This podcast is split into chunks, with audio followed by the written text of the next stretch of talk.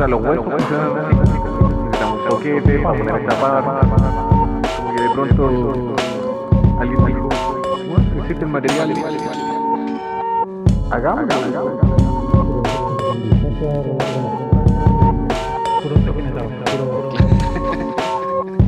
Y ahí están los dibujantes.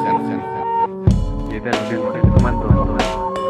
Sí, cuando eran dibujantes, así que las tortugas ninja. Claro, claro.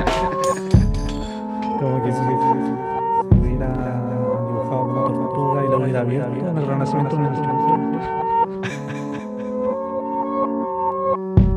Bienvenidas y bienvenidos a un capítulo más de Explicaciones Generales, el podcast de ilustración donde conversamos de diferentes temas muy variados, pero siempre los relacionamos con el dibujo o la ilustración.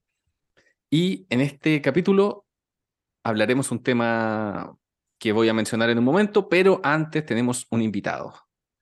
Un invitado dibujante, comediante, directamente desde la ciudad de Concepción, al gran Cano Saavedra. Hola Gabriel, feliz de estar acá nuevamente. Feliz de verte, feliz de ser tu amigo, feliz en general. Lo que te, te quería preguntar una cosa así, antes Sí. de empezar a abrir los fuegos. Eh, ¿De quién es la canción que sonó al principio? Buena. Ah, ¿La hiciste tú? no, no, no tengo las habilidades. No tengo las habilidades. La hizo Sebastián Duarte, arroba sebas.db, B corta, que en su ánimo de... eh, eh, escucha el podcast y en su ánimo de colaborar o de mandarnos un regalito, nos mandó este regalito con sus máquinas que hacen música. No me acuerdo esa maquinita, pero es una maquinita que samplea eh, sonidos y lo ocupan Qué varios bacán. ¿Y raperos. cuán- ¿Cuánto tuviste que pagar por eso? Nada, pues el ¿Cuánto maestro, me descontaste de la planilla? el maestro lo mandó de buena onda. Pues. Ah, es como cuando en los programas de la tele mandan sus dibujos y lo muestran al aire. claro, y nosotros claro. siendo un, un programa de dibujo, no podemos hacer eso. No, Solo podemos mandar música. Si, si, si hacen una música con nosotros, mándenla y la ponemos aquí. si usted tiene que ser, bueno, tenemos un Instagram, no lo hemos mencionado, y si quiere mandar dibujos, los manda y los publicamos ahí. Por supuesto. Podemos- tenemos un Instagram, explicaciones generales, arroba explicaciones generales. Te invito a seguirnos porque publicamos reels, donde se ven nuestros rostros diciendo estas mismas cosas que tú escuchas, pero acá se ven los rostros. Interesante. Sí. Oye, Gabriel, ¿Qué Oh, pasó? ¿qué Ah, es eso que está, so- está sonando el teléfono? Apaga tu celu. Vaya a contestar. No, no. No, mira, veamos aquí. Dice entrega de premio. A ver. A ver, ¿qué será? Mi Shauri para podcast favorito 2022 es para explicaciones generales. Con Producción. Aplausos. El público en Se Grupo de Dibujo es en vivo. Este podcast es creado por Gabriel Garbo y con su sidekick muy recurrente, casi en todos los capítulos, Cano Saavedra. Gabriel Garbo, Un saludo a ese par. este, ambos chilenos. No, nos ganamos un premio. Sí, nos ganamos un premio. im- Impresionante. Nos ganamos un premio de nuestros amigos del grupo de autoayuda de dibujo, el podcast mexicano. Sí, eh, es un podcast del que. Es un podcast hermano, un podcast primo. Sí, Un una en podcast- Latinoamérica. Sí, ¿te has dado cuenta cuando eh, te gusta un, un niño? ¿Ya? Cuando te quieres hacer amigo de una, de un- de una persona. Cuando alguien te gusta para ser su amigo. Sí, sí. Siento que esa relación se está dando entre estos dos podcasts. Grupo Autoayuda de Dibujo, con Iván Mallorquín y Raúl El Pardo. Raúl Pardo. Arroba Raúl El. Pardo y arroba, Raúl- y arroba la otra persona en Iván Instagram. Mallorquín. Sí, son muy buena onda buenos. los dos. Y son muy buenos. Y el podcast es muy bueno. Es un podcast bacán porque se preocupa de la ilustración como industria. De, en el buen sentido. Claro. También haciendo un pequeño review de su, de su podcast, porque en la entrega de premios que escuchamos hacían un review y han hecho reviews de nuestro podcast varias veces y han sido bien generosos. Así que igual eh, hacerlo por nuestra parte. Es un muy buen podcast. Ellos son súper chistosos, son súper buena onda. Los cuates. Un saludo para ellos. Un saludo para los cuates. A mí lo que me gusta de ellos es que eh, sí, siguen el concepto de grupo de autoayuda de dibujo, porque realmente son, suben como contenido a Instagram, que es como, como que ayuda realmente, ¿cachai? Como que veis como, eh, cómo piensan otros dibujantes, cómo pensaron, qué, cuál es la relación que tiene como con la industria actualmente. Entonces, si uno es dibujante y ve eso, se siente querido, abrazado. Sí, a eso me refiero como eh, con la visión bacán que tienen de la industria, que es, eh, no sé, cuando uno dice la industria del cine, ponte tú, como que siempre Mm. se escucha como en términos negativos. Pero la industria igual tiene cosas bacanes, como las comunidades, ¿cachai? Y eso siento que... Y eh, estandarizar cosas. Sí.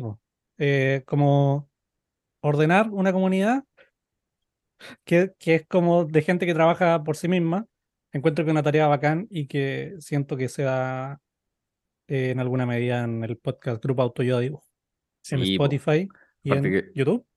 En YouTube también, sí. Aparte que lo hacen con cariño, pues sí. Di- Sí. dibujan bonito.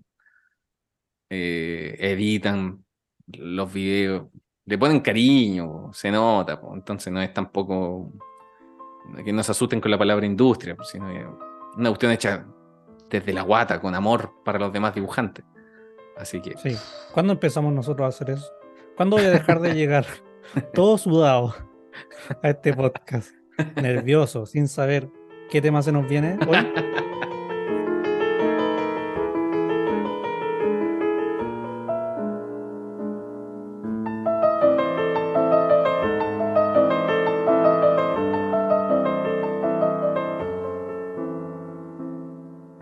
Bueno, se mantiene mi pregunta. ¿Qué tema, no, ¿qué tema me, despertó hoy día? Mira, para los que ya leyeron el título y se van a sorprender y van a decir, ¿cómo van a abordar este tema tan complejo? Dios. que yo haber leído el Ah, título antes de. antes de Sí, pues. es que llegáis acá sin leer nada, pues, nada que. Ya, ya, ya. A ver, Dios y dibujos. Dios y dibujo. Tú dijiste que, Sí, que lo habíamos, que era un tema que venía apareciendo, dijiste. En otros es un capítulos. tema, es un tema que ha venido resucitando poco a poco. Eh. Apareciendo- como un ángel, como una virgen en un cerro.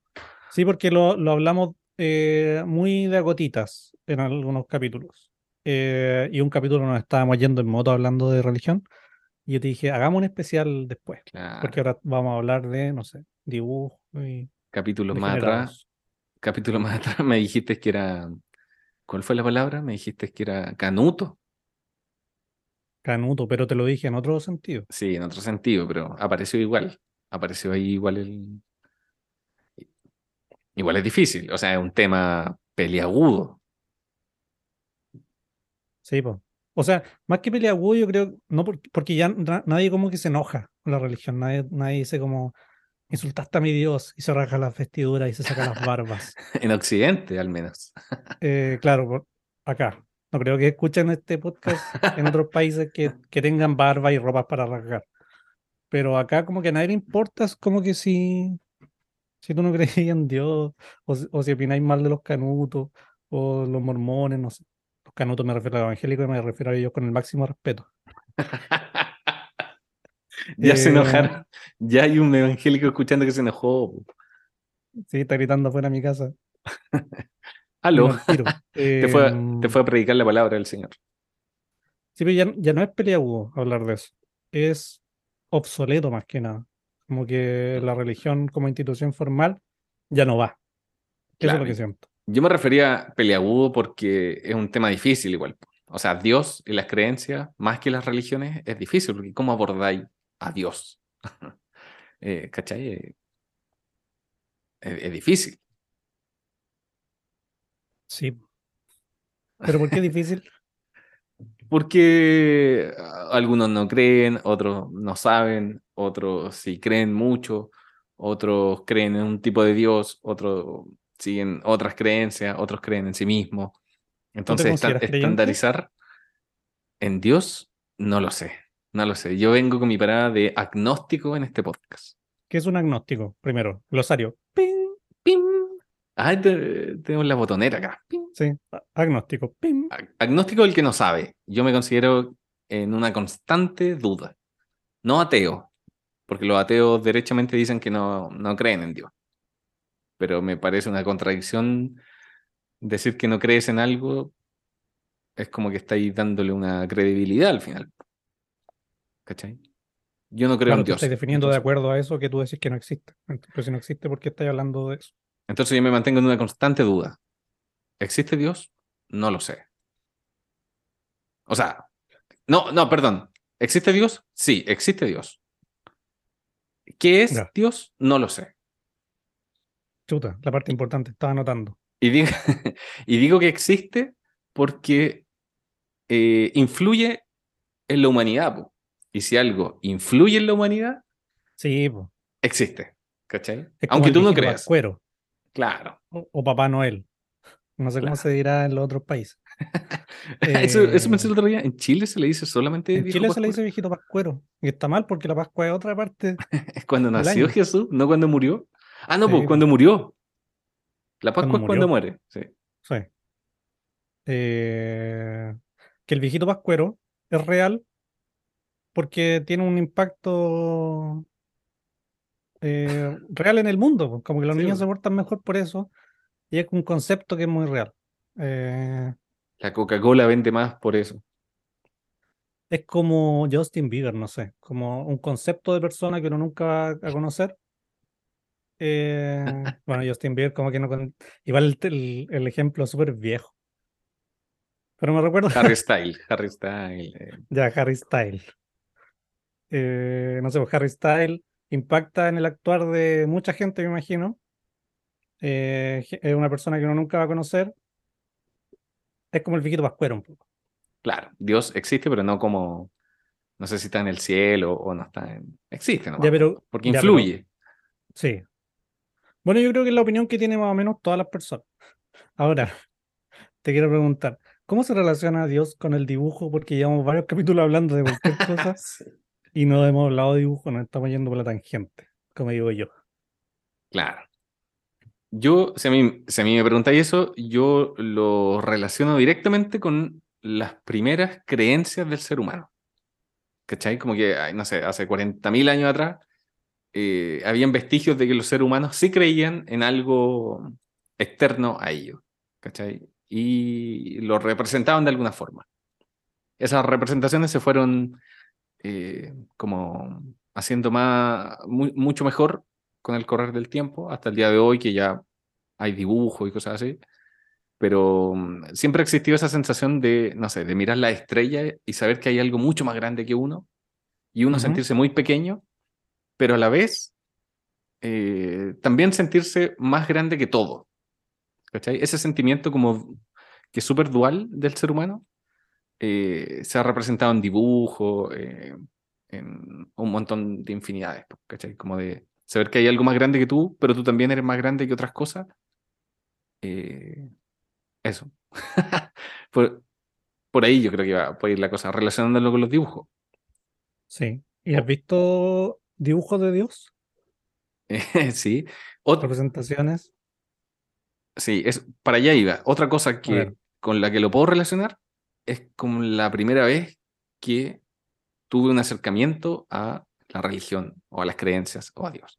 Que debe haber sido cuando chico, haber ido a misa y haber descubierto que en la capilla había como un cómic en las paredes, que tenía un numerito que iba avanzando y que era la historia de alguien que le sacaban la chucha hasta que terminaba en esta cruz donde estaba esta misma persona. en- Entonces, yo recuerdo eso, así como de haber entrado a la capilla y con mi mamá, ponte tú, y haber dicho así como, wow, este es un cómic brígido, como que me daba miedo. Sí, yo creo que la religión, como que la religión católica, eh, sobre todo, como que tiene caleta, ha, so- ha sostenido en la historia caleta la, mm, el arte, el desarrollo del arte. Eh, no sé, pues si tú veis como los periodos artísticos, la Edad Media, todos están condicionados por algún relato celestial, ¿cachai? O no sé, por el Renacimiento, ¿cachai? Las distintas etapas por cómo dibujan a Jesús, ponte tú. ¿Mm? porque hay Jesús feo en una etapa del Renacimiento? porque hay Jesús musculoso? porque hay una guagua que es un adulto eh, musculoso con la cara de Jesús con barba? No sé. Em, sí, ¿verdad? y yo creo que igual es porque, eh, como en la Edad Media nadie sabía leer, te tenían que decir quién era Dios o quién era la religión o por qué algo era muy importante solo de forma visual. Otra vez estaba viendo una cosa de, mm, de las catedrales europeas y era muy, muy brigio que eh, la forma que tenían como que hacía que la temperatura funcionara de una manera particular, como en- eh, que hiciera calor en invierno, que hiciera frío en verano, eh, que, al, que al amanecer o al atardecer, no sé, el sol pasara por ese rosetón, que es un, vit- un vitral redondo, y se proyectara en una parte del- de la iglesia, ¿cachai? Como que La habían un montón de cosas que mm, eran visuales o, o sensitivas, no sé, sensuales, eh, que cautivaban a las personas. Eh, la- los vitrales eran como ver un, un plasma, ¿cachai? Donde Sí, a haber vidrio, vidrio de color y con forma espectacular. Em, y no sé, sea, siempre se ha evangelizado un poco con, con algún, con algo sensorial. Mm. Yo, ¿cómo explicáis una cosa que es como un concepto tan abstracto? Eh, bueno, obviamente verbalmente, pero también, si eso falla, los po. dibujitos, los po. dibujitos. Sí, es verdad, po. Sí, pero lo que decís tú, pues mucha gente que no sabía leer en la Edad Media tenía que, que guiarse por, por dibujos. Pero esa, esa cuestión de las catedrales, no recuerdo en verdad, quizás voy a inventar datos y le voy a poner de mi cosecha. Pero simplemente tenéis que dejarte llevar por la literatura de lo que voy a decir. Creo que habían dicho que en esas catedrales había como un eco que producía una cierta resonancia. Ah, que las personas tienen una resonancia normal. O sea, como uno tiene como un, un- un pitido constante. Y que cuando algo resuena en la misma frecuencia que, que uno, uno entra como en un trance. O sea, como en, como en otro estado mental, como el- la frecuencia del cerebro, que sé. Y como que las iglesias estaban diseñadas para hacer eso. ¿Cómo sabían en la, en la Edad Media? Si en la Edad Media eran súper ignorantes. Algo tuvieron que haber sabido.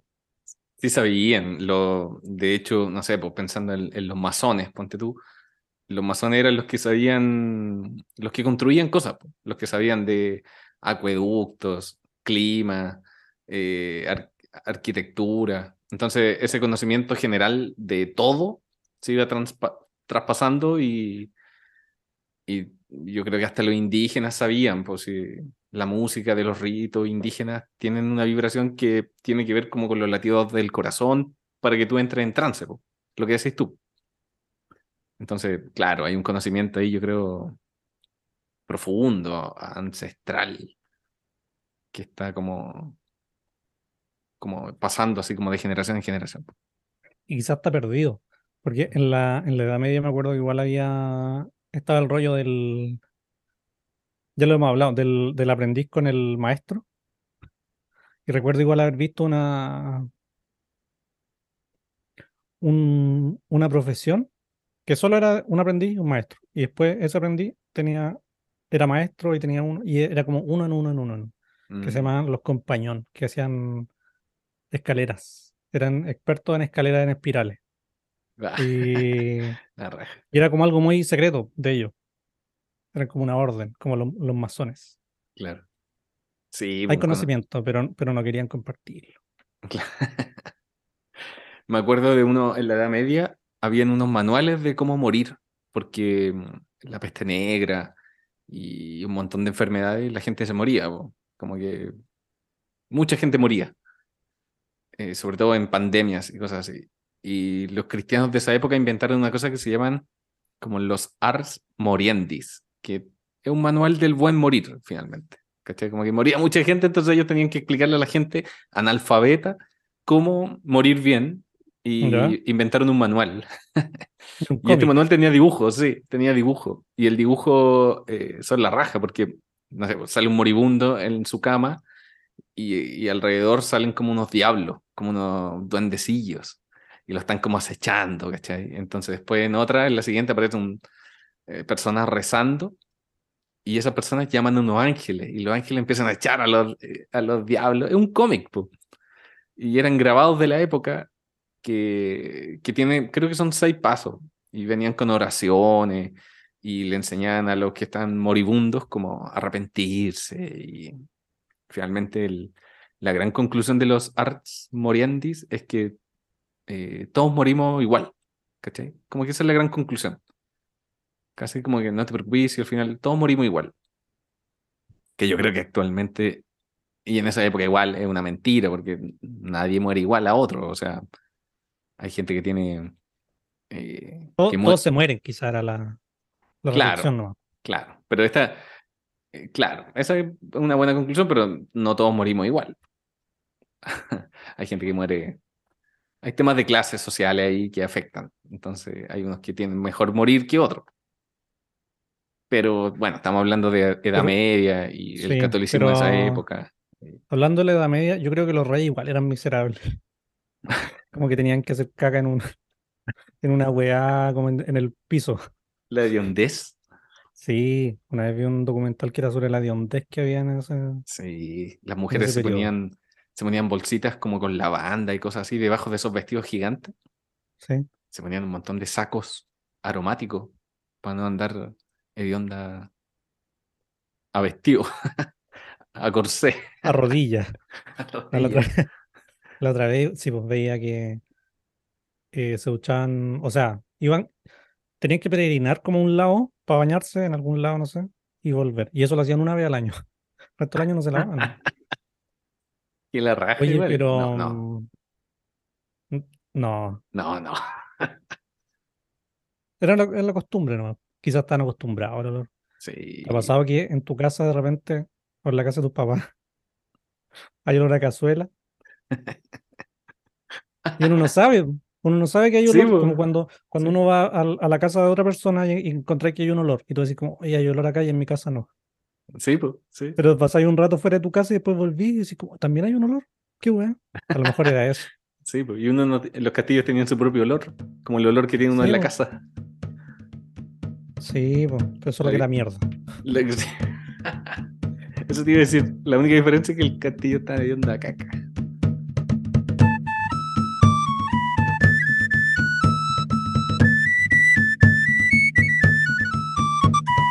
Oye, Gabriel, pero no me quiero desviar del tema de la ilustración porque estamos muy alejados de Sí. la mano del dibujo. Sí, volvamos. Eh, mm, ¿qué opináis de- del Jesús rubio? Es que yo me acuerdo que cuando yo era chico era, era muy creyente y era como que me caía bien la Virgen María. Me caía bien la Virgen María y yo, y yo decía como, y además es rubia. Es como buena moza igual. Es que le ponían súper minas, po, y mino a Jesús. Sí, en, en Instagram, como en redes sociales, siempre sale un, un dato que yo no, no sé si sea real, pero como que el primer Jesús rubio, el canónico, era como un amigo de Miguel Ángel, como un, como un amigo, un amigo, Claro, claro. un amigo especial. Entonces, bueno, que uno, como que toda la iglesia admira la imagen de un homosexual. Claro. Sí, po. sí, era el amigo, pero eso pasa igual, los modelos. Yo ten- trabajaba con un amigo que él tenía un profesor que pintaba iglesias, pintaba Ya. santos. Y una vez me mostró una foto de un santo, ponte tú, San Francisco, Pintaba santos dentro de la iglesia. dentro de la iglesia, sí. Ya, Y O me mostró un- mi amigo me mostró, claro. Me mostró una foto y salía él como San Francisco, porque el profesor ocupaba modelos que eran ellos, por los alumnos. Y él salía como San Francisco con sotana, así como, con un, como de fraile antiguo. Y era él, Qué así era calcadísimo. Qué bacán, igual. Como que te digan, ya, haz a Dios. Y tú decís, como sabéis que te voy a poner a Garbo. Claro, voy a poner a Y todo el Salo mundo Reyes. a- a- alabó a Garbo. Haz a los reyes. Bueno, eso es lo que tienen las imágenes, porque, bueno, los pintores antiguos, la iglesia era como el, el gran cliente. O sea, si actualmente los ilustradores eh, tienen diferentes clientes, antiguamente el gran cliente era la iglesia. Y, Sí, y ahí tenía, Y la- Y la iglesia tenía el poder de establecer, pero brígido, un canon. claro, Como de la forma más real posible, ellos decían, esta sí, esta no. De hecho, cuando, cuando se hizo la Biblia, ha- habían un montón de... ¿Cómo se, cómo se llama? Los evangelios eh, Los gnósticos, evangelios ap- apó- apócrifos. apócrifos. Sí, pues había millones de evangelios que decían, mira, Jesús hizo esto, Jesús hizo esto. otro". Y cuando hicieron ese concilio vaticano, se mandaron, cuatro nomás. se mandaron ¿Cómo? su rincón del vago. Sí, pues entonces dijeron, lo demás no es canon. Claro. Entonces después cuando apareció un artista y decía, mira, aquí hay un demonio. Y los guanes de la iglesia decían, oh, el weón bueno, loco. Ya, esto, así van a ser los demonios ahora. Satanás ahora tiene, tiene alas, tiene un tridente, tiene toda la wea. Lo, de hecho, lo, los atalayas, ¿te acordáis los atalayas? Los- cuando, tira- cuando, te cuando eras chico y te pasaban un, un folleto, los testigos de Jehová, ¿Ya? ¿Ya? y venían estas, ilu- cosa, ¿no? estas ilustraciones que eran... Ah, sí, otro- o sea, no tiene nada que ver con lo que dijiste antes, pero me acordé igual. No, pero los atalayas y, lo- y los mormones son otras cosas, ¿no? Ah, entre Entre ellos, sí. ¿no? Ah, no ¿Eh? sé, pero no le llamaban atalaya. ah, que me acuerdo que cuando chico me pasaban un- unos folletos que decían atalaya. Ya. Bueno, no sé si tendrán que ver, puede ser que no, la atalaya Pero- no es como musulmán, algo así. puede ser. Ya, se, se recorta esta parte. Pero eran estos folletos donde salían como la familia eh, en el paraíso, acariciando un león. Y detrás otra familia en una cascada acariciando unos cocodrilos. ¿Los cachayos, no? No me acuerdo. Bueno, pero son los típicos folletos de testigos de Jehová. Una, ve- una vez vi un video de cómo lo hacían y traían a los modelos, a las familias, y se ponían ahí como en posición, los pintaban, no, no traían un león, después pintaban al león aparte, y iban haciendo este como fo- un Photoshop, un fotomontaje, pero con pintura. Y después se reproducía en, en estos folletos que te reparte el... Estos que andan repartiendo cosas. Qué bacán. Testigos de Jehová. Me acuerdo que mm, en el código da Vinci. ¿Lo leíste? Vi la película, parece. Ya, no sé si lo dirán en la película, pero en el libro me acuerdo que decían que en este concilio vaticano, eh, mm, ponte tú, cuando dijeron ya, el diablo. El diablo ahora va a tener un, un tridente. Eh, por ejemplo. Y el tridente se sacó de Poseidón. ¿Cachai? Como de otros dioses de otras weas. claro. Eh, y ahí eh, la Iglesia Católica armó un canon y que también era, se aplicaba a cómo se veían las cosas, como que no solo era el canon de qué cosas hizo Jesús, qué cosas no hizo, sino que eh, de ahora en adelante te, te decían a través de los dibujos, si veías un tridente, es una hueá mala. Entonces, no podías ver bien a Poseidón, pues porque, Claro. porque tenía la misma hueá que el diablo. Pero esa, esa es la historia de la. Ese, ese pequeño ejemplo, el, el resumen de la Iglesia Católica. Pisando Sí, pues, se y posicionándose sobre todas las creencias. Se robó todo. Sí, pues se robó todo, adaptó todo. O sea, en- pensando en América. Eh, porque, claro, uno piensa en Dios y estamos quizás hablando del Dios cristiano, pero no sé, pues acá en, en América los indígenas creían en el sol, ponte tú. Y se sacrificaban humanos eh, para que el sol diera, no sé, pues, más energía para las cosechas y bla, bla, bla. Entonces, llegaba a la iglesia y, y tenía que imponer su, su creencia, entonces pescaba las fechas que tenían que ver más con las cosechas y con, con las estaciones del año y ahí instauraba, eh, ya, aquí iba a ser eh, la Pascua, aquí iba a ser la Navidad, aquí iba a ser tal cosa. Y, y era finalmente para que la gente fuera aceptando las fechas nomás. Y, y me, me acuerdo, hay un, hay, hay un cronista que se llama Guamampoma, Guamampoma de Ayala, Felipe Guamampoma de Ayala, eh, que era mitad quechua, mitad... Ah. Y, y cacha que él dijo, eh, él, él veía como la Iglesia Católica llegaba a América y se, se ponía a hacer todas estas atrocidades, a meter su idea a la fuerza. Y él dijo, voy a hacer un una novela gráfica, voy a hacer una gran crónica dibujada y la voy a mandar al rey de España para que se dé cuenta de que acá está la pura cagá. Y el loco se puso a hacer muchos dibujos. que son la raja, son la raja. Y, y un librito chiquitito, así como, no sé, 12 centímetros, 15 centímetros. Y tiene no sé cuántos dibujos. Ponte tú 500 dibujos. Ya. Eh, no, por ahí puede ser, no sé, estoy un poco perdido con la, con la cantidad de dibujos. Y, y el loco dijo, voy a ir yo mismo a presentarlo. Y, y sabes que los dibujos existen todavía y, y están en internet, se pueden ver, a mí me encantan, son como, son como unos cómics. De hecho, hay algunas, algunos rostros que son muy como del anime, encuentro. Como que el maestro veía, veía su anime y lo, lo copiaba después. Y creo que nunca lo entregó, nunca lo entregó. Pero me llama la Les atención. vienen a y- robar también. el loco podría haberle sacado copias, po, podría haber mandado una copia.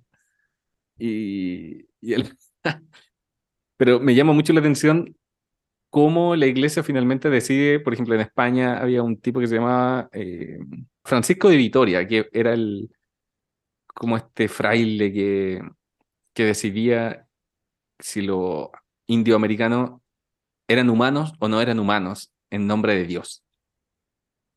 ¿Cachai? Entonces como que en España decidían si Dios realmente podía entrar en la vida de estos, de estos seres humanos salvajes, le llamaban. Entonces ahí te das cuenta que, que como Guamampoma o como estas decisiones es finalmente como usáis a Dios para definir quién es humano, quién es bestia, quién merece educación, quién... eh, entonces, claro, en nombre de Dios, en nombre de las Sí. creencias, podía hacer, la, podí hacer una pirámide gigante azteca y ponerte a matar a mil hueones un día en que hubo un eclipse, en nombre de Dios. Entonces, como que a mí me impresiona caleta eso, como en, en la historia de la humanidad, cómo, cómo las creencias finalmente modifican a tal punto como las decisiones o la, o la vida de los seres humanos que podí matar, podí... eh, pero a mí me impresiona, me impresiona un montón las creencias, las creencias humanas y hasta dónde pueden llegar.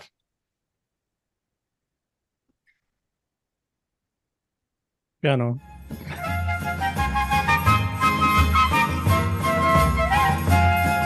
Cordero de Dios,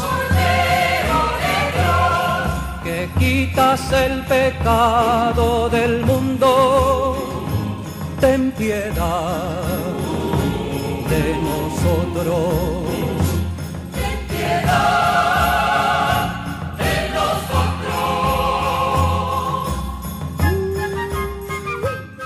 Ya, yo creo que en la mm, en el contacto entre los dos mundos, a las dos partes les debe haber dado caleta de miedo. Eh, y encuentro horrendo todo lo que hicieron los europeos cuando llegaron. Pero para darles como el beneficio de la duda, yo creo que igual debe haber sido súper eh, brigio venir a un territorio inexplorado y encontrar que hay gente que se parece mucho, que hay, que hay seres que son como tú, que no hablan como tú, que son, que son extraños, eh, que se ven un poco distintos, pero que al final actúan igual. Eh, y como que yo creo que cuando uno tiene susto, trata de agarrarse a definiciones, como que la historia de la humanidad es definir cosas, es decir, esto es un río, los ríos tienen tal eh, comportamiento, eh, y así lo controlan un poco, como si, si le ponen definiciones, si le, si le dan Claro. características que puedan verbalizar, dicen, dominé esto. Eh, como que por eso la gente le tiene tanto miedo a los temblores, porque no saben cuándo, no saben cómo, eh, no están estandarizados. Lo, lo hablamos una vez que como que la, a la humanidad siempre gusta esta- estandarizar todo.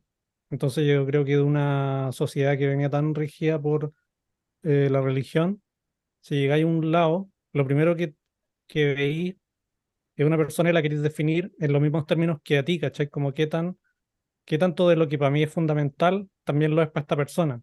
Mm. Eh, y yo creo que todos los misioneros españoles han estado muy lavados del cerebro. Eh, como que el- los relatos de la religión en esa época era como o religión o, o muerte, como que te quemamos, como Sí, eh, hay un discurso de un Dios que eh, mientras más se mira para atrás es cada vez más violento. Eso creo. Sí, pues como, el, Eh. como el Antiguo Testamento, que era un Dios mucho más violento, como ven- vengativo. Sí, volviendo a las imágenes, me acuerdo que cuando era chico iba a una iglesia donde había un Dios que estaba terrible enojado, weón. Y no, me caía mal. Por eso me caía bien la Virgen María, porque era como. em, te esperaba la salida y decía como, oye, el weón cuático. Sí, pues, la- es que la Virgen María es como el intermediario entre el buen más Sí, igual la- cuático y tú. po. Por eso en Chile la- a la Virgen María, bueno, en Latinoamérica en realidad se, le- se le respeta caleta a la Virgen. po. En México, bueno, en toda Latinoamérica, la Virgen es, un, es una imagen así más acogedora, aparte de que es mujer, es como la mamá. Acá en. Santiago está en un cerro. Es una buena figura, siento yo, la de la, de la, la Virgen. Porque mm, es la misma en todos lados y es distinta en todos lados. Es como esta nuestra Virgen, la Virgen del Carmen. Sí, y, y tú la podéis como em, investigar para atrás, e investigar la historia de Chile también, ¿cachai? claro. La Virgen de Guadalupe, o como, e- es, como el mismo personaje, pero es como un spin-off en otro lado. Un como multiverso. lo- es como los primos de, mm, de este pájaro de Plaza Sésamo, que tiene uno en México, tiene uno en, en Europa, no sé, en Suiza. ¿Hay cachado eso, no? Sí. son pájaros de otros colores, pero pasa lo mismo con la Virgen María. Y, mm, y la religión como en su arista histórica la encuentro bacán igual, Sí, a mí sobre todo en Latinoamérica. El sincretismo religioso, muy bacán. O sea, como Sí. saber de eso, no sé, investigarlo, mirarlo. Sí, sí, yo me acuerdo que cuando di la PSU, me salió, eh, para lo único que me salió que podía optar era profesor de religión en Concepción. Y sé que estuve a punto de hacer, a punto de, de meterme en eso. Dije, no, el dibujo fue más fuerte. ¿Ya? ¿Y qué estudiaste al final? Diseño gráfico. Dibujo religioso. Dibujo, me acuerdo que una profesora cuando chico ponía en una pizarra unos, unos personajes con velcro y te, y te contaba historias del Antiguo Testamento, pero con velcro. Entonces tenía velcros como de los personajes y de, y de cosas más extrañas, no sé, una zarza ardiendo. Bacán. Un- Oye, espérate, ¿por qué esa- en la PSU te salía que tenías que estudiar para profesor de religión? Te sacaste un, un MB, ponderaste MB. No, porque era, no me alcanzó para lo que quería, pues, y, me- Ah, y esa era la única opción que me salió. O- y yo me acuerdo también, como que lo vi a la rápida también el resultado. Ya iba a perdedor. una, una pequeña duda. Eh, y, por, y ya, háblame de, la, de los velcro ahora que me he quedado dando vueltas. Eh, sí, no me acuerdo, me, que me metí a internet y tampoco sabía usar muy bien internet. No, no sé. No, no sé en realidad.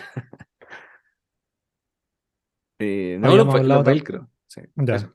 Bacán los velcro. Eso, los velcro. Bonita tecnología. Habíamos hablado también de los dibujos de Doré en algún momento. Sí. Que, mm, bueno, y también hablamos del maestro. Eh, El, me- sé que a mí me gustó el dato de la guagua de- del Jesús feo, porque el Jesús feo. era realmente, yo me acuerdo que era, bueno, todos los Jesús de la Edad Media son feos, po. Y es porque, claro, la gente no sabía leer, entonces, ¿cómo no podéis mostrar a Jesús como una guagua? Porque las guaguas no son inteligentes. po. Sí, eso era. Entonces Que tenéis que Jesús poner a no, Jesús. no nació siendo tonto. Eso, Entonces lo pusieron con la cara de un adulto y con los músculos de un adulto. ¿Y cómo lo representáis con una, como una guagua, un adulto chico, guagua? No. Sí, con la época bizantina que dijeron, vamos a hacer todo feo. Como que dijeron, hagámoslo feo. Igual había algo en, en el pasado, que era eh, que las guaguas no, no eran, no eran como una etapa especial. Eran como un adulto que era chico todavía, Claro. ¿Cachai? Em, no existía como esa mirada de mira a los niños. Como que ya a los cinco años estáis recogiendo trigo. Y esa es tu vida para siempre. ¿Cachai? Yo me- yo creo que lo- lo- los huevos también eran adultos en su cara. Mm. Es una, una burda, eh, una burda forma de representar algo en dibujos. Los niños también son súper difíciles de hacer. Y igual hacer- cuando uno va de de dibujar. O sea, no, pues, de hacer ¿qué? Fácil, fácil. Em, hoy me salió un- uno de chiripa. Ya, hacerse cargo nomás. No, pero me refiero a, lo- a, a dibujar un niño. ¿Tú has dibujado un niño chico? Un- Sí, es una guagua. Eh, claro. Es súper, o sea, me refiero como realista. Una guagua realista es súper difícil de hacer Un- porque tiene, Una pequeña arruga y ya se transforma en un anciano. sí, la, la cara de los adultos se define por, por las marcas que, que hay entre, el- entre las cosas que son importantes de dibujar una cara, pues, como si entre las cejas. Sí, po, las patas gallo. eso ya te, claro, como que las pequeñas líneas que arman los dibujos son los que hacen una cabeza bacán. Y como las guaguas no tienen ninguna marca, hay como un ojo y después hay un desierto donde no hay nada, y después hay una puntita de una nariz, después un desierto donde no hay nada, y como que las proporciones, las facciones de la guagua son muy difíciles de hacer.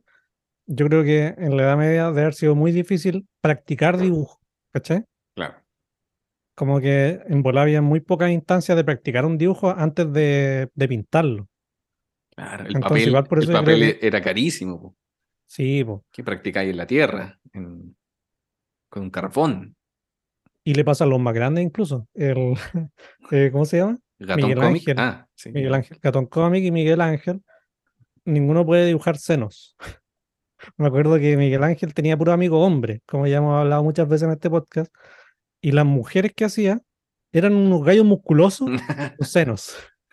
Y los senos eran como una pirámide redondeada. ah, sí, como, un, como si un coco lo partiera ahí a la mitad y se lo pusiera ahí. Así. Sí. Sí, pues entonces yo creo que por eso en la historia del arte hay varias cosas que se ven raras No tenían gravedad. con. Claro. O sea, es como un músculo. Y. Sí, pues hay cosas raras en el arte que mm, se explican por. Por falta de práctica, por distintos motivos nomás. Claro. Porque a Miguel Ángel no le interesaba ver una mujer. em, porque en la Edad Media era difícil dibujar en general. No sé. Bueno, aventurando también. claro. o si- O si le da vergüenza quizás decirle a alguna chiquilla que, que posara. No, eso no. Era amigo de un papa. ¿eh? Miguel Ángel era amigo de un papa. Y todos decían como, uy, ¿sabes qué es el...? lo-". No, Pero Puede la ser. historia dice, no, son amigos nomás. Son amigos. Claro. Salió el papa a desmentir todo en un tuit. Piano.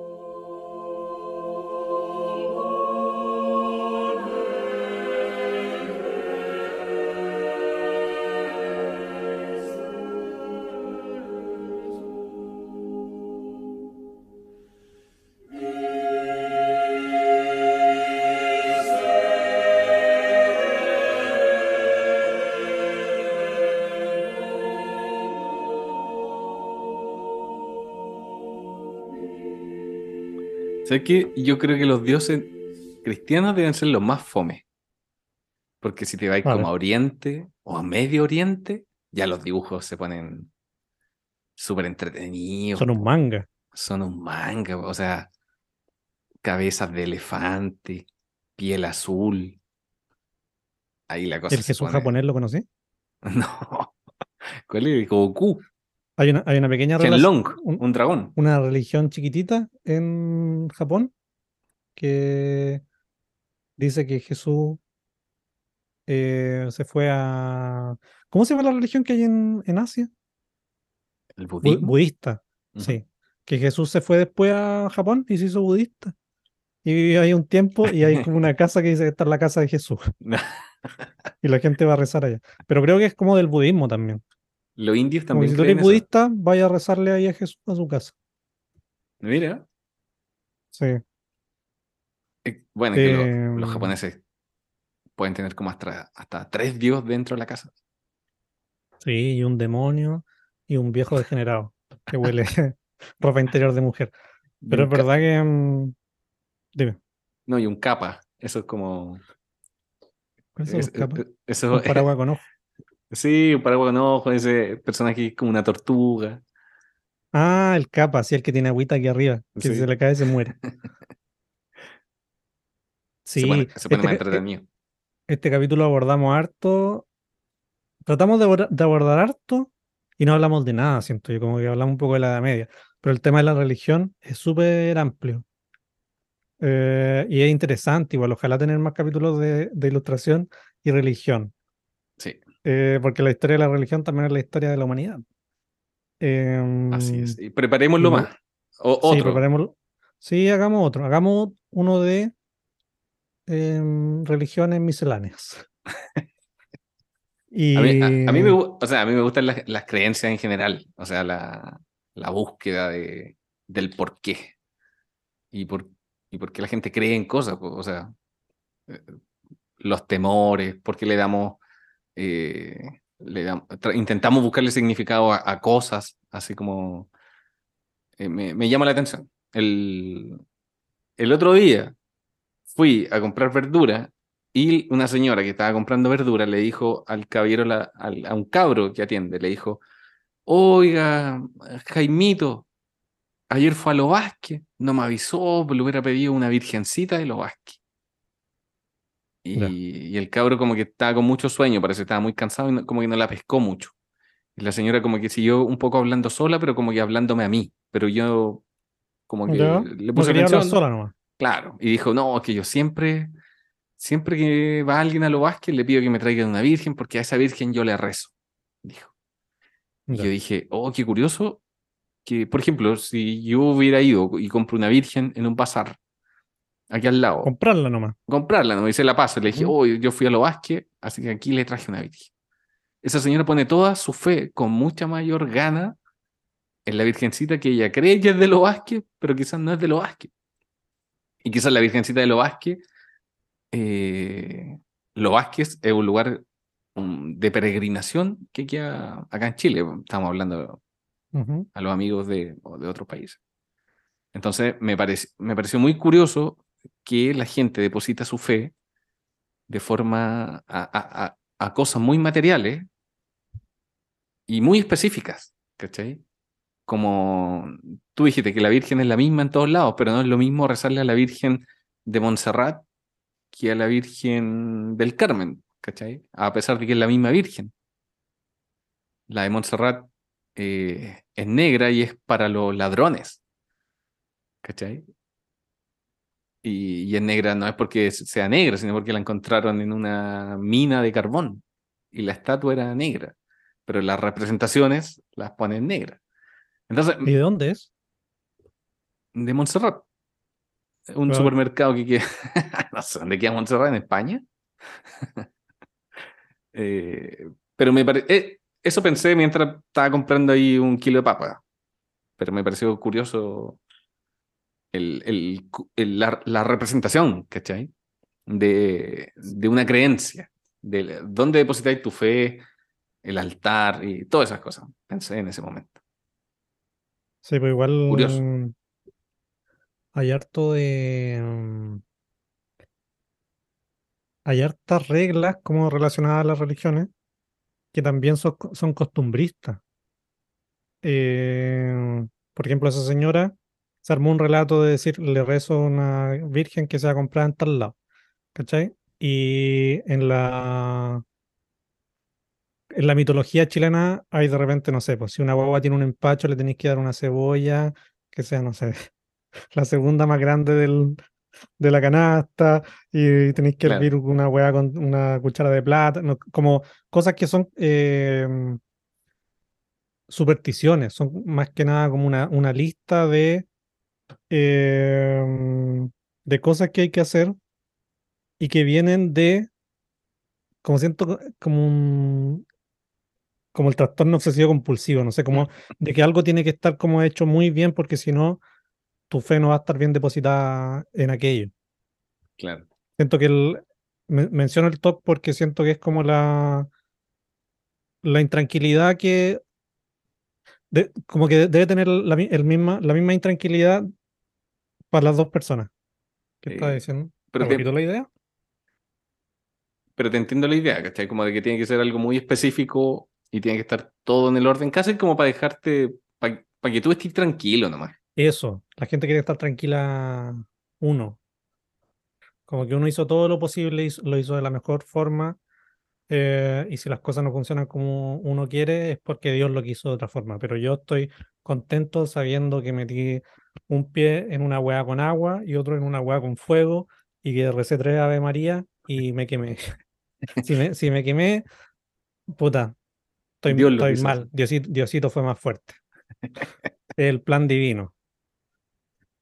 Pero la verdad, Gabriel. No, Dime. dime. No, di- por favor.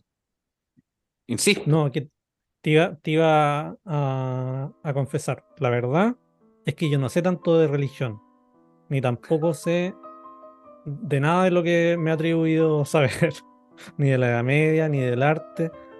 Estoy hablando solo de mi experiencia Sí, pues y me que, gustaría saber, me gustaría saber.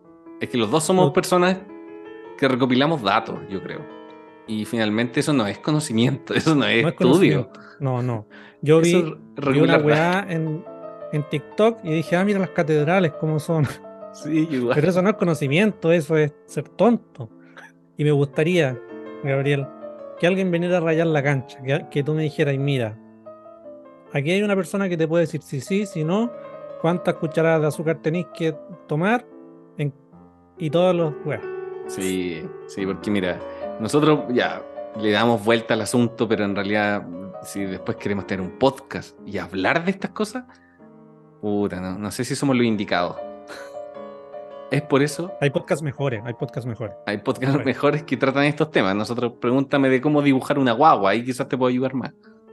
Pero, pero si, si queremos hablar de Dios, llamemos a un experto, ¿te parece, Rick? Estoy de acuerdo, Gabriel. Cielos, el viejo me va a matar. Yo tengo todas las imitaciones ahí.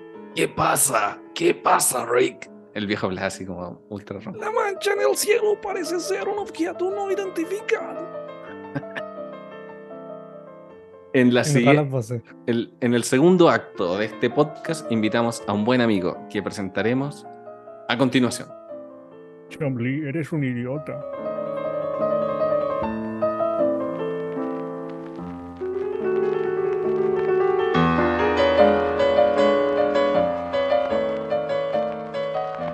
Te invitamos a escuchar la segunda parte de Dios y dibujos, esta vez junto a Pablo Veloso, solo en explicaciones generales.